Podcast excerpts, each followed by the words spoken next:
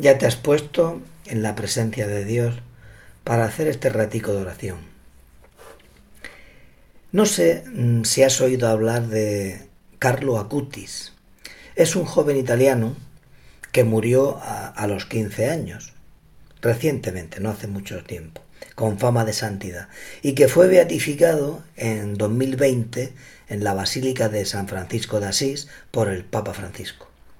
Ahora eh, se está preparando una película documental que se estrenará próximamente sobre su vida. Y de momento ya conocemos la canción de la película, que se va a titular El cielo no puede esperar. Te comento esto porque estamos en el mes de noviembre, como bien sabes, el mes de los difuntos, el mes de las benditas ánimas, almas del purgatorio. Y quiero ayudarte aunque ha habido ya algunos días con, con meditaciones sobre esto, porque es un mes muy bueno para que consideremos estas verdades, ¿no? Estas verdades eternas. Quiero ayudarte para que medites estos minutos sobre el infierno, el cielo, el purgatorio. Es muy bueno que por lo menos durante este mes, pues consideremos, hablemos con Dios de estas verdades que antes o después, cuando Dios quiera, todos conoceremos. Ahora las creemos por la fe. ¿eh? Y no hemos de tenerles miedo, sino vivir con la esperanza de que el cielo nos espera y allí está Dios. Primero quiero hablarte del infierno. Mira, la Iglesia afirma la existencia del infierno y su eternidad, que es para siempre. Van a él aquellas almas de los que mueren en pecado mortal sin arrepentirse, sin querer acogerse al amor misericordioso de Dios. Es decir, que van allí los que quieren ir, los que, aquellos que han, libremente han rechazado a Dios. Porque Dios, Dios lo que quiere es que todos nos salvemos, que todos nos vayamos al cielo. Nadie está predestinado al infierno. Pero hemos de hacer un buen uso de nuestra libertad, estando siempre vigilantes, ¿no? Para no alejarnos de Dios. Así como la Iglesia afirma de todos los santos que están en el cielo, no se conoce, jamás ha hecho, se ha hecho, la Iglesia no la ha hecho, no sé si alguien la habrá hecho, ¿no? Una afirmación de que alguna persona esté en el infierno. La pena principal del infierno consiste en la separación eterna de Dios. El infierno es la ausencia de Dios, porque el hombre lo pierde, le dice no, haciendo uso de su libertad, le dice a Dios que no. Es el rechazo a Dios por parte de la, de, la criatura, que se queda en la más absoluta soledad por decisión propia. Y casi lo peor del infierno es que es para siempre. Y luego, pues también hemos de considerar el cielo, que sí, sí que es, aquí sí que estamos predestinados, ¿no? Hemos dicho antes, una frase a frase de San Pablo, ¿no? Dios quiere que todos los hombres se salven y lleguen al conocimiento de la verdad. Bueno, pues el cielo es el fin último, dice el catecismo de la Iglesia Católica, y la realización de las aspiraciones más profundas del hombre. El estado supremo y definitivo de, de dicha. San Pablo escribe, ni ojo vio, ni oído oyó, ni pasó por pensamiento de hombre las cosas que Dios ha preparado para los que le aman.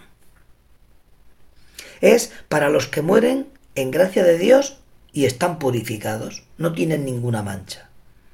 Esos viven para siempre con Cristo, ven a Dios tal cual es. Esto es el cielo, gozar de Dios, de la Virgen, de los ángeles, de todos los santos que están allí, muchos de ellos conocidos nuestros.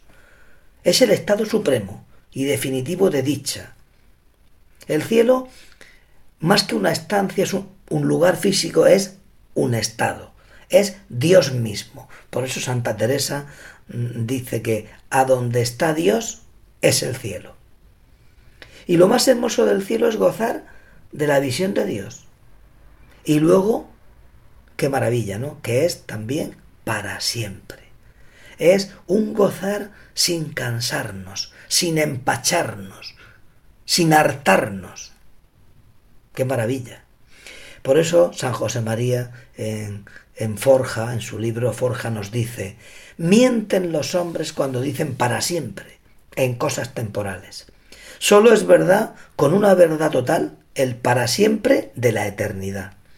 Y así has de vivir tú, con una fe que te haga sentir sabores de miel, dulzuras de cielo, al pensar en esa eternidad que sí es para siempre. Bueno, y luego, claro, si, si nos salvamos y, y resulta que todavía pues no estamos totalmente limpios para ir al cielo, pues iríamos al purgatorio, que en el cielo no puede entrar nada que esté manchado. Un alma que esté todavía fea por sus faltas, por sus pecados, no puede entrar en la morada de Dios. Es preciso limpiarse de toda esa culpa. Y además dicen los teólogos que realmente cuando nosotros nos damos cuenta de lo que es el cielo y nos miramos, nosotros mismos, si no estamos limpios del todo, somos los primeros que elegiríamos el purgatorio para poder entrar totalmente limpios en la presencia de Dios. Por eso el mayor sufrimiento del purgatorio es eh, eh, la pena por nuestros pecados y por no habernos purificado mientras que estábamos aquí en la tierra, ¿eh?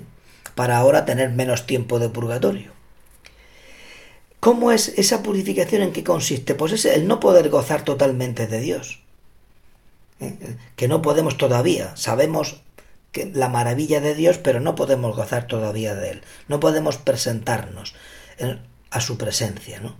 Duele, dolerá ahí en el purgatorio, pues el haber cometido tantas faltas, tantos pecados, que nos retrasan esa visión de Dios. Y lo más hermoso del purgatorio es la esperanza que tenemos segura de salir de él. El alma que ha de ir al purgatorio es semejante a un aventurero al borde del desierto. El sol quema, el calor es sofocante, dispone de poca agua, divisa a lo lejos, más allá del gran desierto que se interpone, una montaña verde en la que se encuentra su tesoro. Ahí soplan brisas frescas, hay agua, podrá descansar eternamente. Y ese viajero, ese aventurero se pone en marcha, dispuesto a recorrer a pie aquella larga distancia, en la que el calor asfixiante le hace caer una y otra vez. La diferencia entre ambos está en que aquella, a diferencia del aventurero, sabe con toda seguridad que llegará a la montaña. El que está en el purgatorio tiene total seguridad de que va a llegar al cielo, de que allí le espera Dios, aunque tenga que cruzar ese desierto. Bueno, pues vamos a pedirle a nuestra Madre la Virgen que ella nos espere, que en el momento de nuestra muerte ella esté ya allí, en ese juicio que hay inmediato a morir, en ese juicio, ese cara a cara nuestro con Dios, que ella allí, que nos espere, que nos coja de la mano y que nos lleve al cielo.